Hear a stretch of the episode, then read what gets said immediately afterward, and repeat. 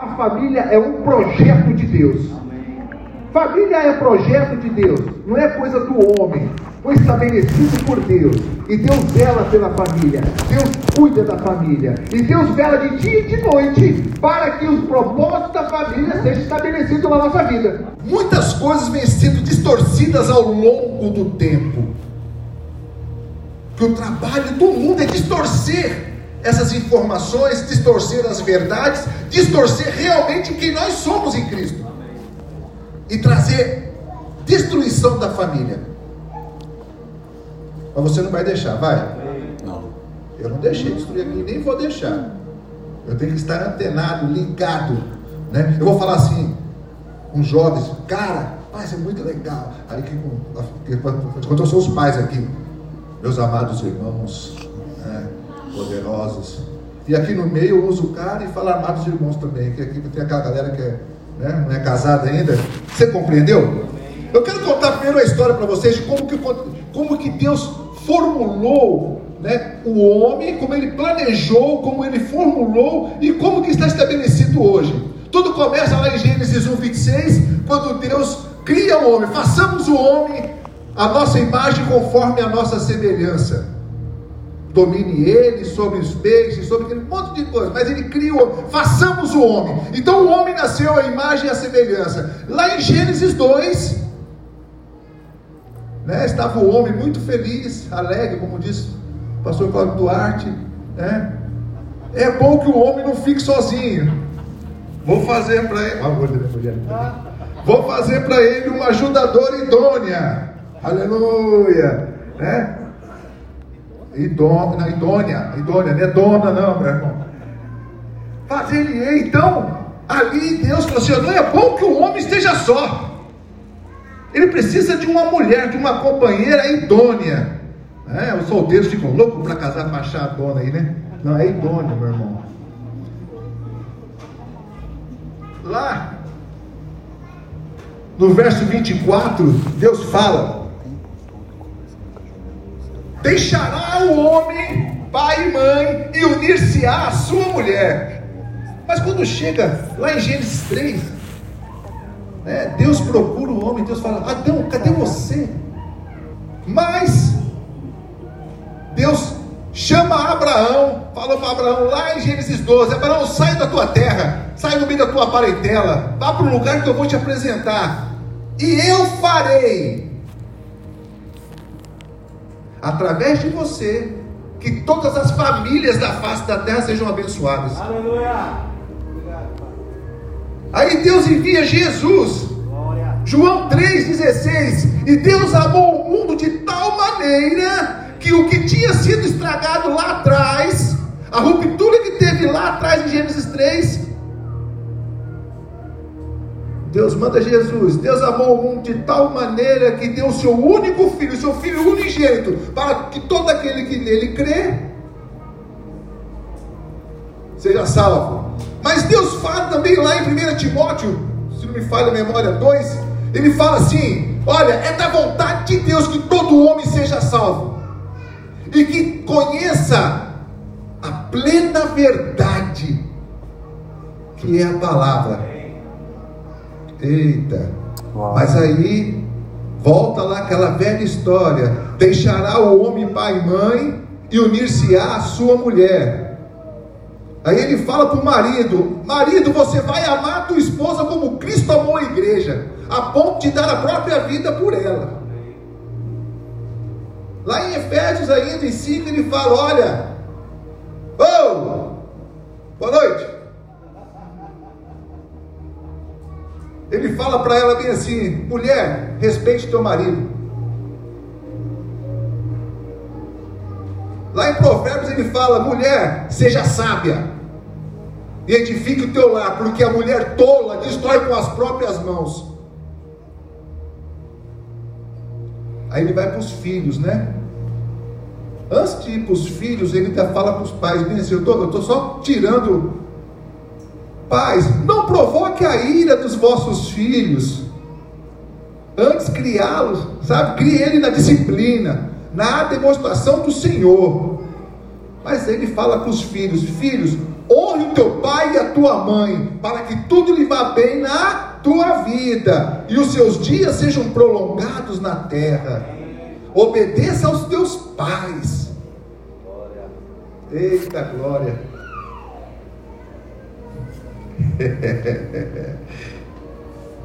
Em João 10, 10, né?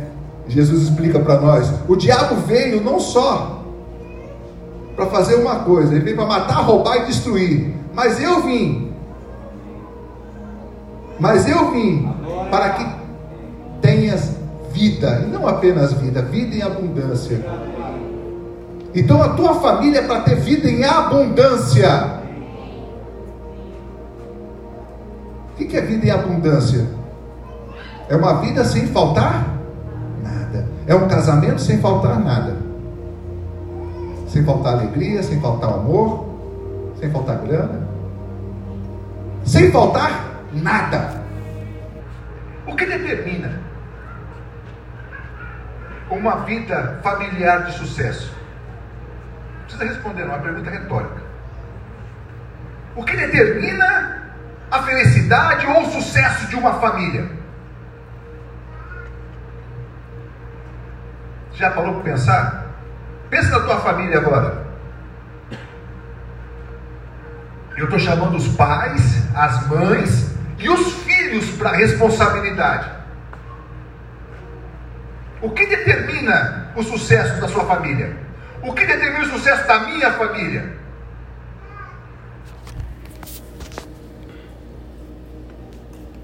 Posso responder? O que vai determinar o sucesso de uma família são os princípios que ela segue. Quem foi o criador da família? O projetista foi Deus. Então, se você não segue as especificações de Deus, com certeza a sua família vai entrar em colapso. Então, a determinação tua, como marido, como pai, como esposa, como mãe e como filho, é que os princípios da palavra sejam estabelecidos na tua família. Se você fugir disso, com certeza, mais cedo ou mais tarde você vai ter problema. Em compensação, se você for atrás disso e for determinar isso para a tua família, mais cedo ou mais tarde você vai colher os frutos. Porque eu sei os pensamentos que tenho a meu respeito. E toda boa dádiva Ei! Sabe, amados? Nós precisamos entender que a nossa cabeça tem que estar no céu, mas os nossos pés têm que estar aqui na terra. Ou seja, a nossa capacidade em viver aqui na terra tem que ser de acordo com a capacidade do céu. Então a nossa família, ela vai ser estabelecida com os princípios da, do céu para usufruirmos das coisas aqui na terra. Aí a gente vai ter vida em abundância.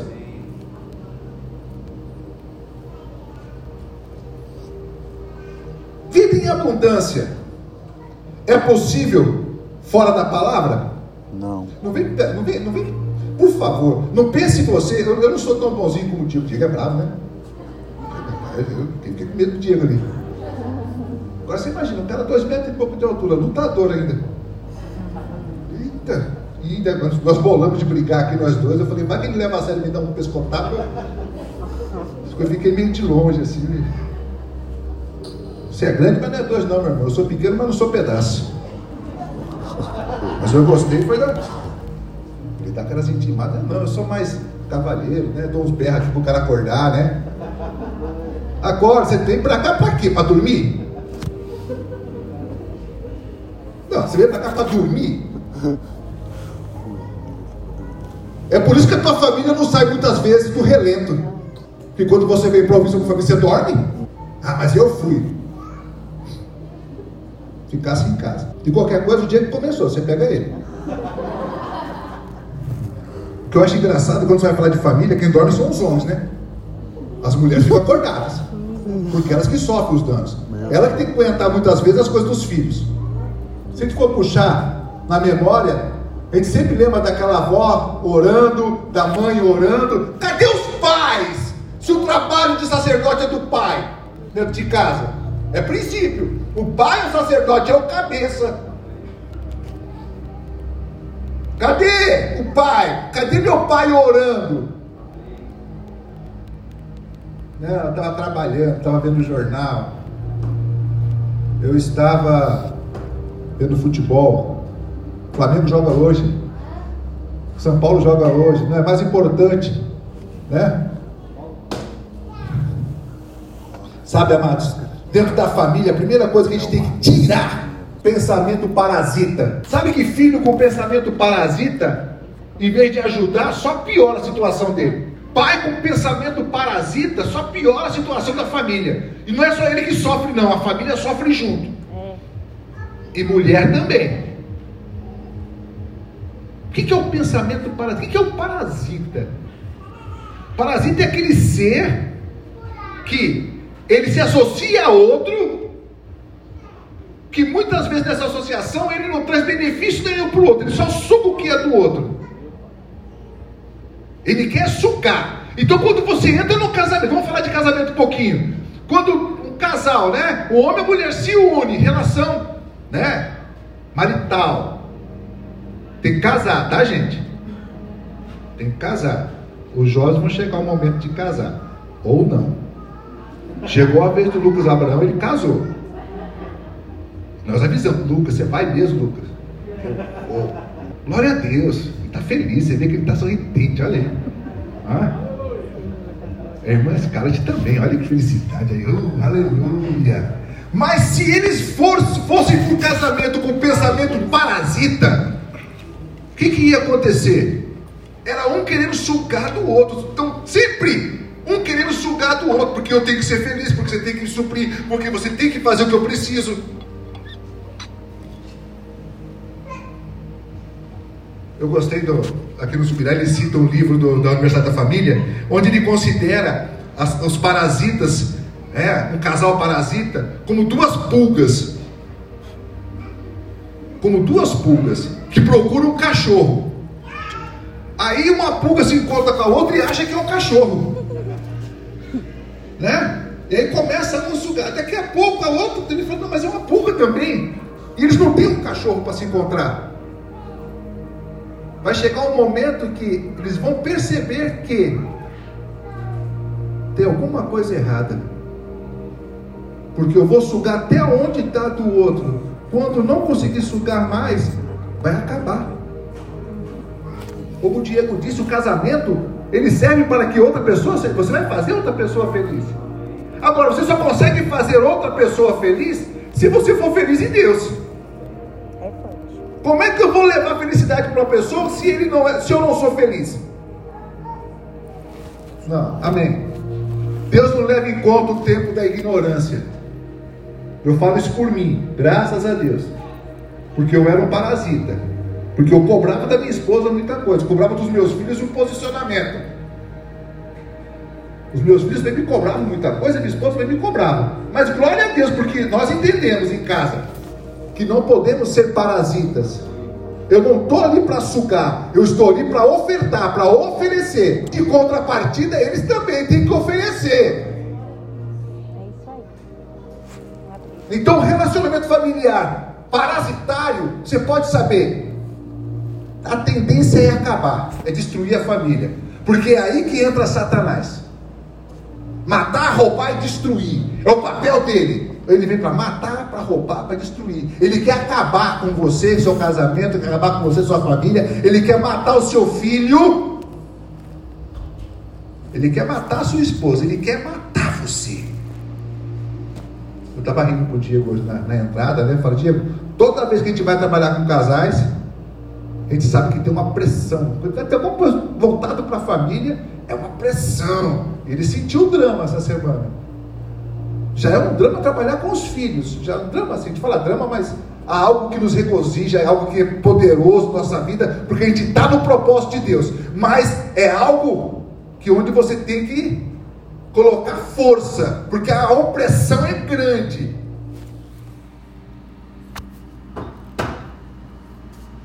Aí você veio.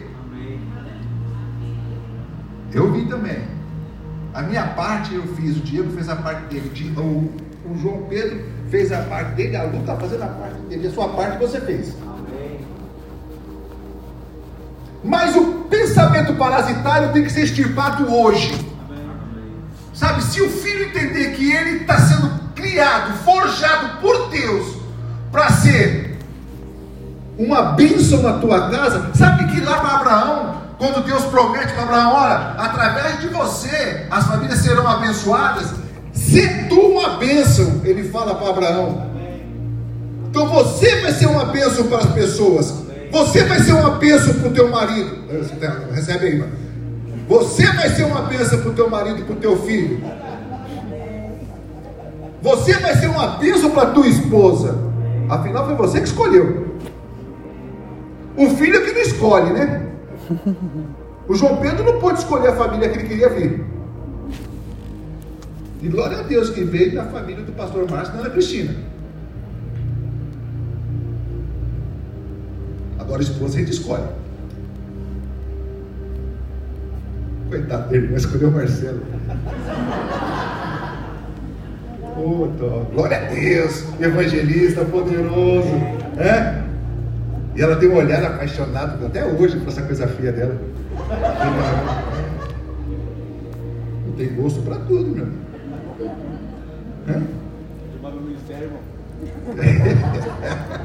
Já falou assim, não tem como mais. Sabe, amados, vamos falar um pouquinho dos papéis, para a gente poder fechar o propósito da família, que a gente está criando uma base para vocês. Sabe? E eu quero ver você aqui sábado que vem de novo. Venha, é crescimento para a tua família.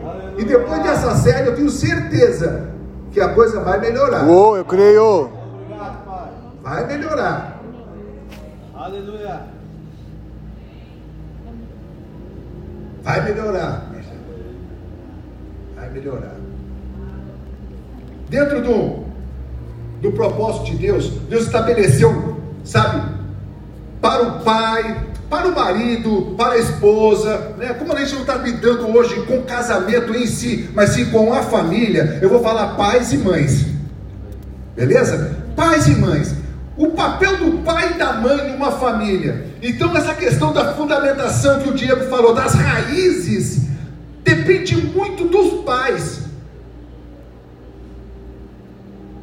A estrutura criada espiritual depende do pai e da mãe também.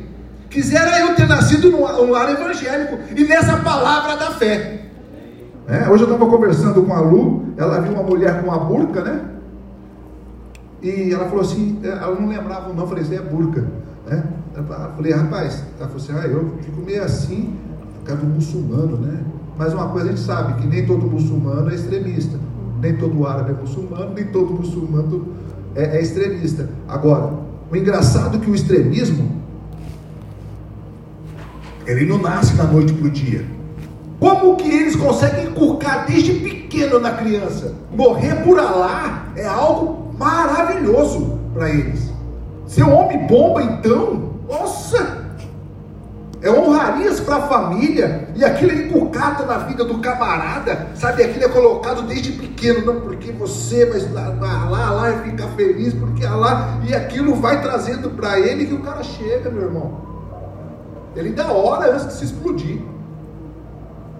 Ele faz a oração lá e ó, aperta o próximo mata trocentos. E para eles, eles acham que é, tô indo, tô indo para ficar com lá, vou ter virgens lá, eu vou ter, sabe, dinheiro, vou ter lá ouro, vou.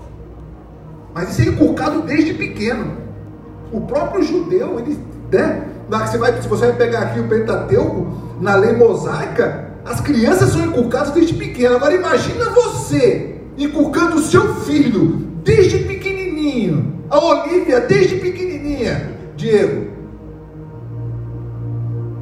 você inculcando a palavra da fé nela, quem ela é, a identidade dela, a paternidade dela. Uau. Você imagina, essa, essa criança com 10 anos vai ser um diferencial. Com 15 anos, está querendo, mission, tá querendo ser missionário. Ah, então não vou inculcar não, senão vai ir lá. Com 20 anos, com 30 anos, meu irmão. Você imagina O que Deus não pode fazer na, pelas mãos de uma criança dessa que foi inculcada desde pequeno?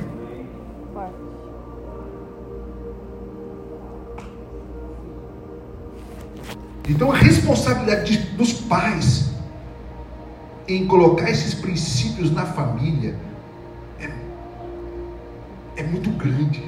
Olha só, eu coloquei aqui papel do pai e da mãe na família. Eu vou colocar os dois, tá? Hoje nós temos um, uma sociedade mais diferenciada, onde o pai e a mãe têm que ir para o mercado de trabalho, infelizmente. Infelizmente, o pai e a mãe têm que ir para o mercado de trabalho, se perdeu um pouco a identidade dentro de casa. Né? Os pais chegam muitas vezes seis, sete horas da noite em casa, vê o filho ali, questão de alguns minutos, quando o filho vai para o computador, quando o filho já não está dormindo, ou quando o pai está muito cansado, quer ver o jornal, quer ver, e não tira essa uma hora necessária com os filhos Aí começa então, né? Mas uma nova sociedade, mas você é filho de Deus, você está aplicando os princípios de Deus para sua família. Amém. Se não estava, agora vai estar. Amém. Eu declaro isso na sua vida, em nome de Jesus. Olha só, os pais, eles são provedores dos filhos, são protetores, são instrutores, são incentivadores, são preparadores, e agora vai doer, são enviadores. Uau! Papel do pai é prover o filho. Sabe? Dos pais é prover os filhos. Daqui a pouco eu vou falar um negócio muito sério com os filhos aí. Senão eles começam a se achar muito e começam a cobrar demais dos pais. Mas eu cobro mais dos pais porque os pais são mais maduros, compreendem e sabem das suas responsabilidades. Mas olha só, provedor, protetor. Sabe que muitas vezes você tem que proteger o teu filho falando não para ele? Isso é papel do pai. Amém. Criar frustração no seu filho. Senão cria um filho sem frustração nenhuma. Aí quando a sociedade apresenta uma frustração para ele, nossa, aí ele chora, esperneia, porque não entende. Quando a namoradinha, né, primeira namorada, com, com 25 anos, vocês estão rindo? Tia Cat, crente. Aí a namorada não quer o camarada, e o cara se torna. Oh, nunca sofreu uma frustração. Papai e mamãe sempre protegeu. Hum, tudo que ele quer. Não, filho, não, não pode falar não para criança. Você tem que compreender, tá? Você tem que baixar, conversar. Disciplina. Não é para espancar o coitado do homem, né? mas corrija. Frustra o teu filho. Sabe? Né? E quando você fala frustrar, gente, não é coisa ruim, não. É coisa boa. Seu filho não sabe o que é bom para ele. Quando a tua filha quer namorar com aquele vagabundo que você bate o olho, o homem conhece vagabundo. O homem tem um olho, rapaz, o homem, o homem conhece o outro. O homem, homem bate, não, mas é crente, é igreja. Oh. Ele bate, você bate o olho e fala, nossa esse aí não tem, não. Ai, pai, eu amo ele, pai, eu amo. Deixa de amar, minha filha. Mas não, minha filha, seja feliz, vai lá. Não, vai lá, não é importante, é você que escolhe. Vai lá. Aí, pá!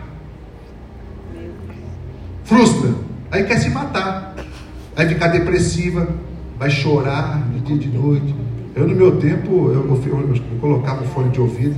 Não foi a lua, a lua, a lua né? Você vê que eu só namorei uma. Sempre fui frustrado. Recebi muito não na minha vida. Começando com minha mãe. Minha mãe eu tinha o direito de saber que não tinha direito a nada. Minha mãe, não, é meu pai, assim, meu pai foi, foi ausente em casa. Era o pai presente, mas ausente, por algumas divergências, né? A minha mãe era mãe e pai. Pensa numa cearense brava. Minha mãe nunca foi te colocar no colo, passar a mão na cabeça né? Ô, lindinho. Nunca. Mas ela fazia parte dela. Era falar não.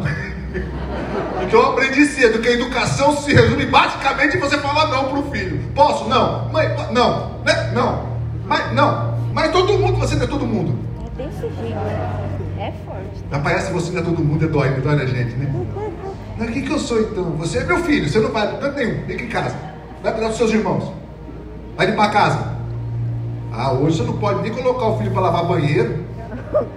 Vai fazer medicina, vai ser doutor, né? Não vai precisar, sabe, trabalhar o tanto que eu trabalho. Amém, sabe? Mas o trabalho dignifica o homem. Ensina a criança no caminho. Quando ele crescer, ele não vai se desviar do caminho. Amém. Glória a Deus. Você tem incentivado o teu filho? Você tem andado com ele no caminho da palavra de Deus? Sabe quando te fala isso aqui? Te manda da palavra. Sabe, não é só ensinar como o Diego disse. Disse. É você andar junto. Sabe o seu filho olhar para você e falar: Pai, eu me inspiro no Senhor, Pai. Eu tenho orgulho de ser o seu filho. Uau. Se você já não teve essa experiência de ouvir isso do seu filho, graça, glória a Deus, eu já ouvi. Olha que meu filho não é de falar muito. Pensa no cara quieto. Mas o dia que ele abriu a boca para falar, eu fiquei duas semanas pisando em ovos. Não, em na- na- nas nuvens. Ó, Glória a Deus. Amém. pai, eu admiro. eu admiro. Foi aqui. A outra vez que veio o Abraão. né? Foi muito bom ouvir. Ouvir de um homem. né? Ele estava com 27 na época, agora está com 28. Então, há necessidade de você proteger o teu filho. Até falando não. Há necessidade, pai e mãe, tá? Eu estou falando do pai e da mãe, porque a responsabilidade é para os dois. Você ser instrutor do seu filho. Seu filho tem que ver você fazendo. Uau. Jesus, e eu não combinei nada com o Diego, tá? Jesus, ele fala mesmo. Fala, rapaz, eu não posso fazer nada do que eu não vejo meu pai fazer. Eu só faço o que eu vejo meu pai fazer. Uau, amém. Por isso que ele é a expressão exata de Deus. Uau, Senhor do céu. O pai tem que ser incentivador do filho. Amém. Não, filho, você consegue. É. Você é uma bênção. Eu tenho um casal em casa, são diferentes. Se você tem cinco filhos na sua casa, os cinco serão diferentes, mesmo sendo gêmeos, univitelinos, que a cara de um fosse do outro. Vão ser diferentes. A mesma criação, a, a mesma posição, são diferentes. Agora, você tem que aprender a lidar e a instruir cada um. A Rebeca ela precisa de muito incentivo. Não, filha, você consegue, você, você é poderosa, filho. desde pequeno. Não, você, você consegue, você consegue. O Mateus, já me puxando o pai, era, era meio soberbo, né? Eu tinha que desafiar. Será que você consegue? É, não consigo. Pode deixar. Vou, vou, vou te mostrar. Então eu tinha que cutucar um e o outro tinha que vir e falar, não, filha, puxa, olha, eu admiro você, você é formidável, você, nossa, como que. É mesmo, pai. E tá, e tá voando, tá alçando voo. Né? Tá alçando voo. Tá com 26, 27 anos. Vai estar aqui em dezembro, aleluia. A filhinha de papai vai estar aqui. Eu quero ver o ciúme da mamãe. É. Porque junto os dois lá para ficar fazendo chacota comigo. Uma abraçação, os dois lá que. É, irmão. Você acha que ele é fácil? Não? Casal. Você vai ter filho, Abraão? Aleluia. Olha o olho da Scarlett, meu pai. É pela fé, irmão. Eita. Agora, uma coisa importante, você tem que preparar o teu filho. Amém. Sabe? Primeiro você instrui seu filho na palavra. Você instrui o seu filho na palavra. Amém. Vivendo com ele, mostrando o que é viver na palavra. É a questão do caráter, é a questão do incentivo, é a questão de você, sabe, ser o porto seguro dele. Ele vai firmar a fé dele em você no começo até ele crescer. Você vai ensinar o teu filho até ele crescer. Depois vai viver da fé dele. Porque quando ele deixar o pai e a mãe, ele vai viver da fé dele. Que por enquanto há uma proteção sobre a minha, sobre a vida dele, por minha causa. Que primeiro vem aqui na minha cabeça, depois escorre para eles. Tanto as bênçãos como também o que? As opressões. Então vem primeiro aqui. Mas quando ele sair dessa proteção que eles pegaram a mulher dele, sabe, casar, tem que casar, tá gente? Tem que casar, não é juntar trapo não. Tem que casar. É princípio da palavra. E eu não vou esconder de vocês não. É princípio da palavra. Casou, deixou o pai e a mãe. Aí você vai estabelecer uma família. O minha, a minha responsabilidade com eles acabou. Não. Eu vou instruí-los ainda, eu vou ensiná-los, mas a minha responsabilidade para aí. Porque ele vai viver da fé que foi ensinado para ele. Ele vai viver daquilo que foi instruído durante a vida dele caminhando comigo, caminhando com a mãe. Então a filha tem que ver a mãe fazendo as coisas. Perguntaram por que seus filhos não casaram ainda? Por que, que a Rebeca ainda não casou? 27 anos, o Mateus com 28 anos. Vou falar por quê. Porque eles querem um casamento parecido com o que eles têm dos pais deles. Ah, mas está se achando, não, não é não. Eles sabem que a gente vem numa, a gente vem numa crescente no nosso casamento. E os parâmetros que eles têm de pai, de mãe, de marido e esposa é o nosso. Então, o Mateus quer uma esposa como a, a mãe dele. Coitado. Vai se apanhar. E a Rebeca vai querer um- um marido como o pai dela. Como o pai dela. Vou falar para vocês. Quando a minha filha saiu daquele aeroporto, indo embora para Campina Grande, mas quando eu lembro, dói. Dói. Mas graças ao Espírito Santo que vem e consola a gente. Sabe quando ela fala, pai, que vontade de ir para casa? Sabe que o coração do pai fala? Ô minha filha, vem embora, vem embora. Vem logo para cá, né? Mas o coração do sacerdote fala: Não, minha filha, você tem um chamado aí. Você tem um tempo para ser cumprido aí. E a gente engole a emoção, a gente engole, sabe, o desejo nosso e coloca o desejo do Pai. Porque eu sei que vai ser uma bênção para ela. Vai ser um tempo poderoso, tem sido um tempo poderoso. Tanto que a Rebeca é vinculada ao verbo da vida de dar dentes ainda. Dia eu perguntei, por que ela já não, já não, não vincula logo lá? Porque é Deus que vai trabalhar com ela. Então eu não sei se ano que vem, né, Cris, ela vai estar aqui ou não. A oração da Cris é que. Não, até o pessoal da 14 lá orando lá, que a Rebeca vinha, a, a- o Douglas e a Karina. Vi que estavam aqui, eu falei, rapaz, vocês param de. Enquanto começar da minha filha, né, essa oração é mais forte. Falei, "Eita, Você está conversando com a Cristina. Mas temos que preparar os filhos para voar, ok? Muito bem. Como que a gente exerce esse poder sobre o filho? Através da autoridade. Eu trouxe três frases bacanas aqui sobre autoridade, eu quero ler com vocês. Primeiro, a autoridade é para santificação e não para subjugação. Sub, subjugação, é isso mesmo. Subjugar as pessoas. Então, a autoridade dos pais em relação aos filhos é para a santificação e não para subjugar. Efésios 6. Pais, não tratem seus filhos de modo a irritá-los. Antes, eduquem-nos com a disciplina e a instrução que vem do Senhor. Sabe? Lá em Efésios 4, né? Acho que é Efésios 4 fala isso. É. Pai, não provoqueis a ira de vossos filhos. Aí os, os filhos sempre usam essa, esse verso, né? Quando você fala que você tem que honrar pai e mãe. É, mas a palavra fala que você não deve irritar os seus filhos, criar ira nos seus filhos. O que é criar ira no filho? Você já pensou? É falar não para ele quando ele quer algo que você não pode dar? Ou quando ele quer sair e você fala não, isso é criar ira, ele pode até achar que é, mas não é isso.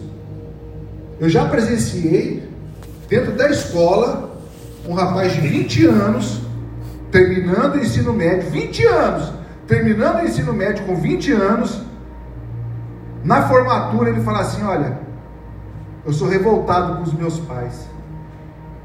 Eu olhei para aquele marmanjo de 20 anos, terminando o ensino médio, já devia estar terminando faculdade.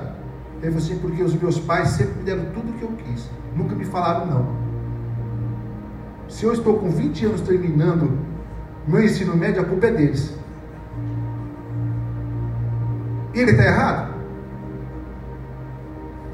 Não está. Nunca houve um posicionamento de autoridade sobre a vida do filho. Sempre o cara fez, reprovava. Ah, esse meu filho não tem jeito. Não gosta de estudar. O negócio dele é fazer outras coisas. Ele não gosta. Que eu já ouvi disso, rapaz? Que eu já ouvi isso. Vontade de dar uns tapas no pai, não no filho, né? Ah, essa criança não tem jeito. Quem não tem jeito, rapaz? Primeiro que você está contra a palavra. Segundo, põe para estudar sim. É obrigação tua trazer a instrução científica para o teu filho. Porque a instrução na palavra é você que vai trazer. Mas a instrução científica manda para a escola. Cobra dele. Ah, vagabundo, você, você reprovou? Vai tomar um cacete. Não, agora não pode bater, né? Tira o celular da benção.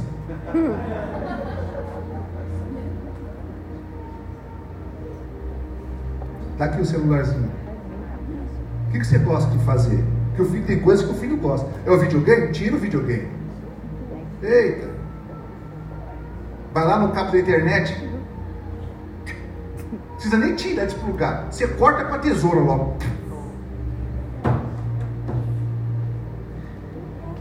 Forma de provocar a ira dos filhos. Excesso de proteção, especialmente na medida que eles vão crescendo. Deixe-os ir, ir assumindo as responsabilidades e arcando com suas consequências. Evite a superproteção. Favoritismo. Pare de favorecer o seu filho em tudo. Uau. Mãe, para de favorecer o seu filho em tudo. Existe uma hierarquia dentro da família que é divina, é de Deus. Qual é essa hierarquia? Eu vou falar para os pais, para as mães e para os filhos. Qual é essa hierarquia? Deus em primeiro lugar. Uau. Não negocie Deus com seu pai, com a sua mãe ou com seu filho, com seu esposo com a sua esposa. É Deus em primeiro lugar. Em segundo lugar, na minha vida, é essa branca aqui. É minha esposa. Ela é em segundo lugar na minha vida. Então, Deus e a minha esposa, eu vou fazer de tudo para que ela seja feliz. O que eu puder fazer por ela, eu tiro de mim para ela. Uau. Na vida dela, aleluia Deus em primeiro lugar e eu em segundo. Se bem que às vezes eu acho que eu fico em terceiro plano. Oh, dó. Ciúme, ciúme, irmão, ciúme. Entendeu? Não é doentio, mas é ciúme. Mas, se ela me colocar em segundo lugar na vida dela, eu não vou ter problemas com ela. Se ela colocar em segundo lugar na minha vida, ela não vai ter problema comigo. E os filhos onde entram? Terceiro lugar. Agora, e no caso do filho, quem está em segundo lugar na tua vida? Ou você quer viver a sua vida? Porque tem adolescente que quer ser missionário para sair de casa. Não é para ser missionário. É, é para sair de casa. Fuga. Fuga. É isso aí. Se você não se resolve dentro da sua casa, você não vai se resolver em outro país. Eita Deus! É forte. Ah, é que meus pais não são crentes. Ou os meus pais são crentes, mas não são da palavra da fé. Ah, mas eu não moro com os meus pais, eu moro com a minha avó. Minha avó é uma chata. É a sua avó que dobra o joelho todos os dias para você, é crente. Forte, é forte. Isso aí. Deus em primeiro lugar na tua vida. Os teus pais, ou a tua avó, ou os teus tios, ou o abençoado que criou você, até seu padrasto, em segundo lugar na tua vida. É isso aí. Mas é minha madrasta, em segundo lugar na tua vida. É por isso que a palavra fala: Filho, honre o teu pai e a tua mãe. O poder da honra é fora de série. Honra teu pai e tua mãe para que tudo lhe vá bem Amém. e os seus dias sejam prolongados na terra. Eu não sei se você quer ter os dias prolongados na terra ou você quer morrer cedo, mas que tem muito jovem morrendo cedo aí, tem, e é por falta de honra. É. É palavra, gente. Agora, se você colocar os teus pais em primeiro, em segundo lugar na tua vida, você não vai ter problema. É. Mas às vezes você quer viver uma vida aqui na igreja e em casa é outra vida. Eita. Mãezinha, não proteja o seu filho. Seu filho não é um reizinho. Vou falar de novo. Quem é o rei na sua casa é seu marido. Ele é o rei. Rei, quem é rainha na sua casa não é sua filha. Ela é a princesa, não é a rainha. A rainha é a tua esposa. Ah, eu não tenho pai. Honra tua mãe como se fosse tua mãe e teu pai, porque é ela que te dá o sustento, Uau. é ela que te instrui, é ela que te ajuda, é ela que te envia. Forte. Agora a mãe também tem que andar de acordo com a palavra. Para que o filho não possa ter isso aqui para falar. O pai não pode ter isso aqui de brecha para o filho poder falar. Para eu poder vir aqui, né, subir aqui e ministrar, eu tive que ponderar. Não quer dizer que eu sou perfeito, como como o Diego disse, mas eu venho numa transformação, numa santificação. Eu venho num crescimento. Eu venho me lapidando. Eu venho crescendo e venho cobrando também da família, porque em casa são quatro ministros. Quatro formados do Rema. Dos quatro, três têm escola de ministros. E ano que vem Mateus também vai para a escola de ministros. Todos licenciados pelo ministério. Então a gente não pode errar. Não, poder até pode, mas não erros já cometidos lá atrás. Tem uma frase mundana, né? Que errar é humano, né? Mas persistir no erro é é uma frase mundana, né? Mas Deus é tão bom para nós que Ele fala, rapaz, peça perdão, se arrependa e vamos embora. Se teu filho está sendo em segundo lugar na tua vida, corrija isso. Coloca a tua esposa, coloca o teu marido. Uau. Em terceiro lugar, em quarto lugar, vem o teu trabalho. Crente, seu filho tem que saber que você é trabalhador. Olha. O seu filho tem que saber que você é trabalhador. O seu filho tem que saber que você ajuda em casa. Que você honra a tua esposa. Vive a vida cotidiana do lar. Já estou encerrando, tá? Já estou encerrando. Tem bastante coisa aqui, mas viva a vida cotidiana, filho. Viva a vida cotidiana Uau. da sua casa. Vai ajudar sua mãe. Ah, mas a gente tem lá a secretária do lar, lá, bem, glória a Deus. Mas vai, vai arrumar teu quarto, crente. Vai lavar teu banheiro. É. Ah, mas lá em casa só tem um banheiro. Lava esse que você está usando. Amém. Glória. Você sabe que eu ensinei o meu filho desde pequeno a fazer xixi sentado? E ele não ficou menos homem por isso, não. Pelo contrário, é um troglodita. Eu tenho que estar brigando com ele. Machista. Faz xixizinho sentado, como eu ensinei, porque, olha, aqui em casa estão duas mulheres.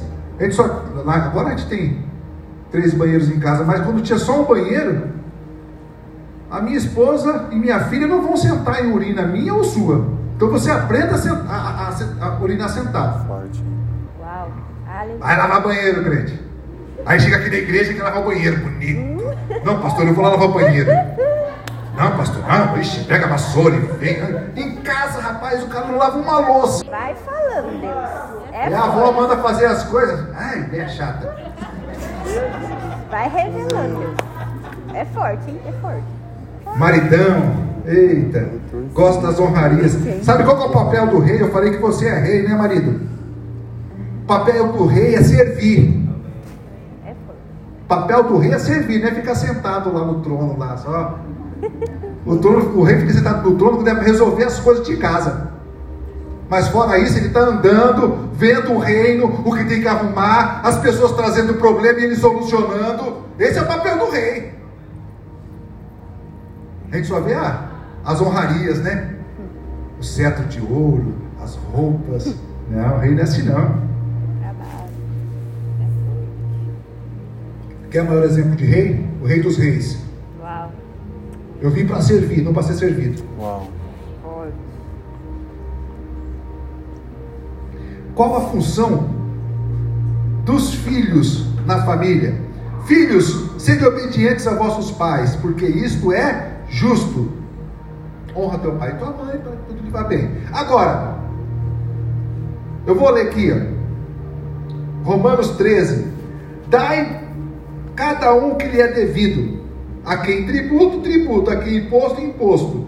A quem temor, temor. A quem honra, honra. Amém. Então você deve honra aos teus pais. E aí ele continua falando sobre amor. Que nós devemos dever para as pessoas apenas amor. É. Então você precisa dever para os teus pais amor.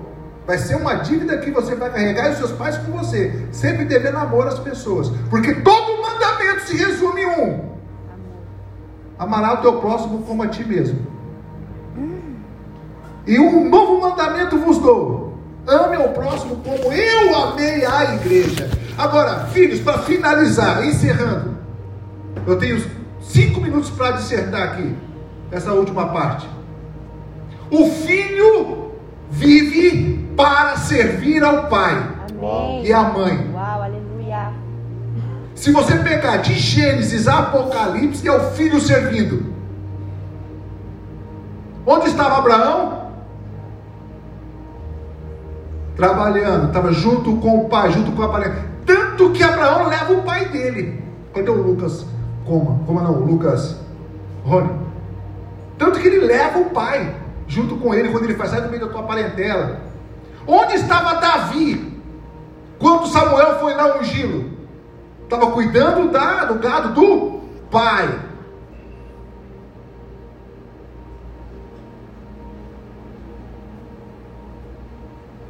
Se você for pegar os exemplos da Bíblia, Pedro era pescador, junto com o pai.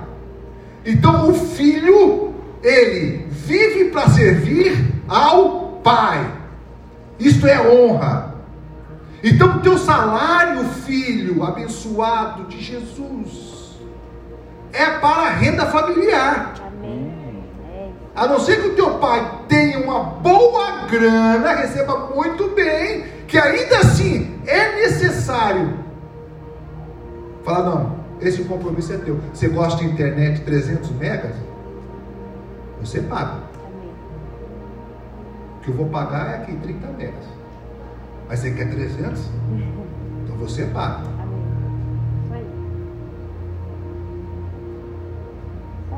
O filho vive para servir ao pai. Amém.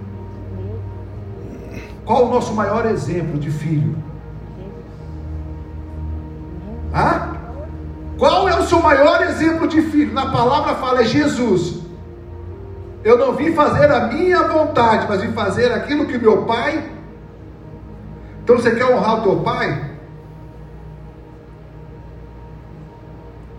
Sirva. Sirva a tua casa. Sirva a tua casa. Você quer honrar a Deus? Ele fala: sirva o teu pai como se fosse a Deus. Ah, mas o teu, meu pai não é crente. Aí que você vai servir mais ainda. Amém. Minha mãe não é crente. Aí que você vai. Porque no teu procedimento você vai ganhar o coração deles. Agora vou confessar para vocês uma coisa. Eu errei nisso. Você achou que era perfeito, né? Ei, pastor Luiz, você achou que era perfeito, né? Eu não cobrei dos meus filhos esse posicionamento quando começaram a trabalhar. De ajudar em casa. Logicamente que eles, periodicamente, quando, é, quando eles queriam comer alguma coisa diferente, eles que bancavam, né? Mas eu nunca coloquei nele essa coisa do, do orçamento familiar, de ajudar. Foi um erro meu. E hoje eu me irrito comigo mesmo. Porque eu não cobrei. Porque eu me senti envergonhado de, sabe? Porque minha mãe não cobrou de mim. Então eu comecei a trabalhar com 14 anos. Minha mãe falava: Não, o seu dinheiro é seu. Aí quando eu casei, eu achava que meu dinheiro era meu. Aí minha esposa falou assim: Não, seu dinheiro é meu agora. É nosso. Mas ela também tinha o entendimento que ela trabalhava e o dinheiro era dela. E eu que tinha que assumir tudo. Você viu como que começa a enroscar? Por procedimentos que você vai passando de, de, de, de pai para filho. E fora da palavra. Os achômetros da vida. Muito bem, amados. Último Último versículo para a gente poder ir embora. A autoridade é para a edificação e não para a autoafirmação. Meu Deus. Uau. Forte. Aleluia. Eu tenho mais uma aqui.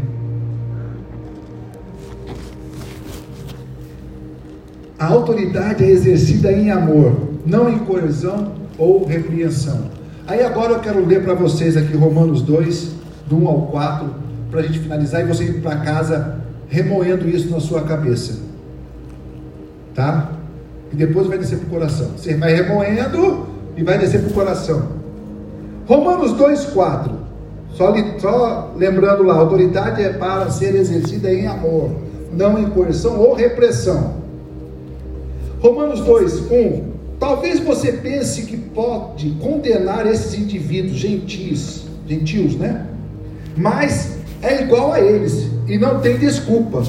Quando diz que eles deveriam ser castigados, condena a si mesmo, porque você que julga os outros pratica as mesmas coisas. perfeito. E sabemos que Deus, em sua justiça, castigará todos que praticam tais coisas. Uma vez que você julga os outros por fazerem essas coisas, o que leva a pensar que evitará o julgamento de Deus ao agir da mesma forma? Não percebe quanto Ele, Deus, é bondoso, tolerante e paciente com você?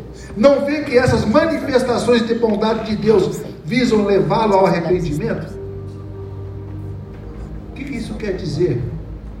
Que se você está julgando seus pais, você está julgando errado. Se você está julgando a tua esposa, você está julgando errado. Se você está julgando o seu filho, você está julgando errado.